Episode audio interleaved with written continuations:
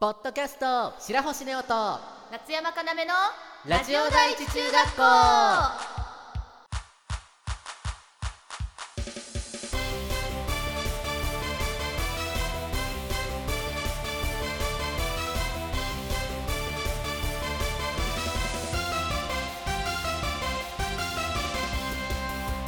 皆さんこんにちは夏山かなめです白星ネオですこの番組は中学校からの同級生の男の子アイドル白星ネオと声優夏山かなめがお送りするラジオ番組ですはいというわけで何ですかこの間26日から2月のうんうんライブに行きましたねそうだね占いみたいな言い方しちゃったははいなんでわかったんですか私がね出る赤坂レインボーフェスティバルっていうねライブがアプロ赤坂というところだったんですけれどもうんうんそれに、えー見に来られてまして、私夏山かなめがまあ、その日は初めて出るねライブだったんですけどうんうん今までやったことなかったハロープロジェクトさんのね楽曲を何曲かやってうんみたんですけどもどうでしたか本当になんかネオちゃまにハロプロさんのイメージはあまりなかったんで新鮮な気持ちで縦のり横のりふうって感じだったよなるほどね、まあ、ハロプロさんの曲は結構好きだしまあまあまちょこちょこ聞くは聞くんですけどライブでやったことって今まであんまりなかったんですけど、まあうんうんあ他にもねやってみたい曲あるんですけどやりたいなと思うんですけれどもはい他の演者さんもね結構バラエティーに富んだ方というかねそう そうねそうねけど今回はアイドルイベントではなくて、うんこういろんな人がごったに出てますよみたいなことだったんですけれどもいいねなんか気になった人ってかまあ人は言わなくてもいいんですけどうなんんかこんな楽しいのあったねみたいなこととかありますかパッと思いつくのはエケチェンの歌歌ってた方いるじゃないですかうんあれもいまだにもエケチェンって口ずさんじゃうくらいには印象に残っただよねまあという感じでこうアイドルソングとかだけじゃなくエケチェン面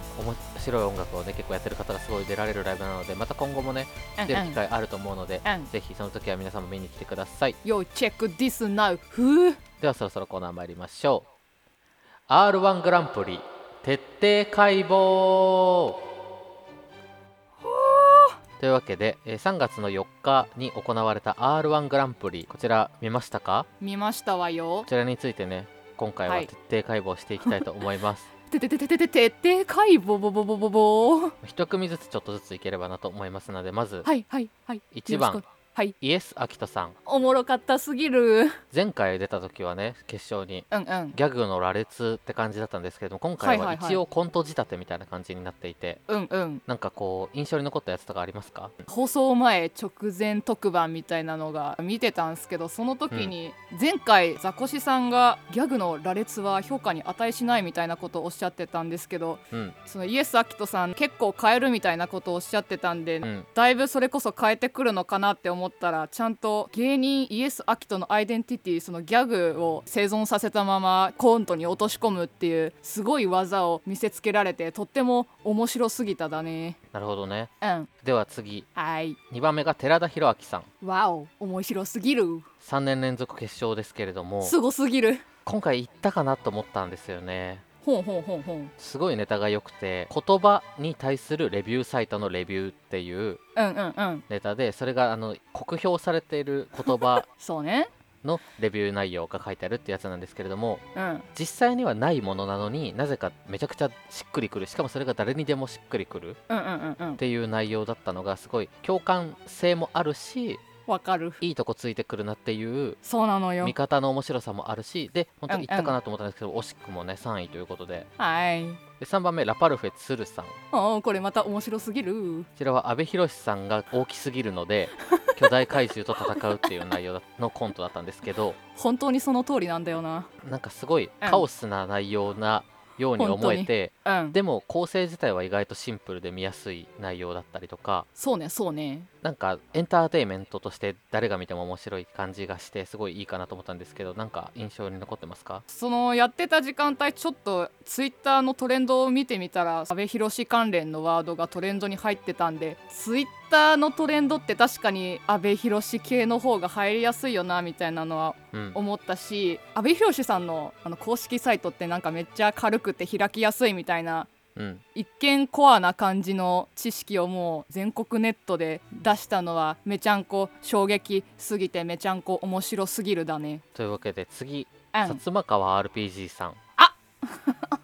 これも2年連続決勝ですけれどもどうでしたかまあ、うんネタはやっぱり面白かったんだけど最初そのリアルタイムで見てた時ってあー楽しいショートコントがいっぱいあって楽しかったな面白すぎたなって感じだったけどうんなんか後になってもう一回見たら一見ショートコントの羅列かと思いきやちゃんとつながりがあるというか。まあ、うん薩若葉さんのねネタっていうのが大体がなんか複数人の会話を一人でやられてる感じなんですけどその次のネタに入る時にその会話に参加してた数人のうちの一人のその続きのストーリーっていう感じで登場人物のストーリーが意外となんかちょっとちょっとつながってた感じがしてすごく美しすぎるって思った。なるほどねじゃあ次はうん壁ポスター永見さんああですけいれいどもねいいねうんうん見たことないネタの形式だったんですけど確かにそうかもしれないじっくり見ててなんかあるなって思った時に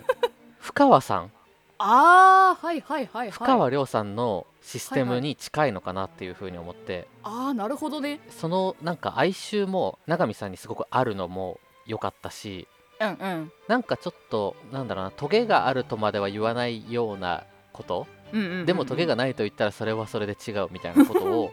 永見さんが言うとちょっと品もある感じがしてああいいそうねなんかそう聞ねきやすかったしうんワードが結構どれもちょうど良かったっていうかふんふんふんすごいいい感じに刺さってきたのでどれもうんうんうんすごい自分はこのネタが一番今回好きでしたねなるほどねふむふむで次が小滝正義感さんこちら敗者復活からの復活ですけれどもおすごすぎるこの小竹正義感さんはねいつも日本にあるおかしい法律をテーマにしたネタをやるんですけれども、うんうんもっと見たくなるというかもっと変なやつあるのかなって知りたくなるもっともっと続きが見たくなるようなネタだったかなって思いましたねわかるすぎる田津原理音さんうんこちら優勝されましたけれどもおめでとうございますすぎるカードのパック開封動画のネタをねされてたんですけどうんうんこれが本当にね野田クリスタルさんも言ってたんですけど、うんどこまで伝わるのかっていうもああところもあったんですけどもテレビで見てるとねやっぱり一番見やすかったですねなんかジャンル的にはフリップ芸みたいな話をちらっと聞いたけどその割にはめちゃくちゃ斬新で面白かったわねなんか構成もすごく練られてるしうんテレビ映えしそうなネタだったのでそうねカードで大喜利していくフリップネタだったのでそうねロケとかでそうねもね最初の自己紹介で1枚カードを見せると かねなんかどんどん展開できそうなので、すごい今後にも期待したいなと思いますねはいそしてラストはコットンきょんさんあ面白すぎたですけれどもどうでしたか、はい警視庁カツ丼家だっけうんっていうワードだけでももう夏山個人的におもろすぎるってなったし、まあ、実際ネタ見て、まあ、面白いももちろんそうなんですけど話もちゃんとしてるからすごい見応えあるしなんかこの先どういう笑いが待ってるんだろうかという期待もねもうリアルタイムでムクムク膨れ上がってたわね。楽曲の音とかを効果的に使ったりとかうん、お客さんにここですよって笑いどころ分かりやすいような、うん、うんあのステージングだったかなって思いますねやっぱりコントがうまいお二人コットンさんなのでキャラクター性もすごい伝わってきたし、うんうんコットンキョンじゃなくて本当にそのカツ丼家の刑事さんっていうような見方が本当にできるぐらいうんうんうんうんだったのがすごい良かったかなと思いますけれども、はい今回の r 1総評していかがでしたかえ総評え何どなたかもおし同じこと言ってた気するんすけども8人いてネタかぶり全然してないなって感じでもう8人8色10人と色いろんな面白いネタが見れたからもう贅沢面白100点すぎるって感じというわけでね、え r 1にも夢があるかもしれないということでまだネタ動画公式で見れますのでぜひ見てない方は見てみてくださいさい白星亮と松山かなめのラジオ第一中学校それではエンディングですこの番組ではリスナーさんからのレターを募集していますコーナーメールはお悩みハウスネオ一番やこちらはリスナーさんからのお悩みを募集していますさらに教えてリスナー先生のコーナーではリスナーさんからのおすすめコンテンツを募集していますそしてトーク力向上委員会では2人に話してほしいお題を募集しています新コーナーニュース学級新聞では皆さんの気になるニュースを募集していますのでレターをお待ちしていますハッシュタグはシャープラジ中でツイッターに感想もお待ちしています。二人ともツイッターをやっていますので、ぜひそちらもチェックしてくださいね。それではここまでのお相手は白星ネオと夏山かなみでした月気をつけイエイありがとうございました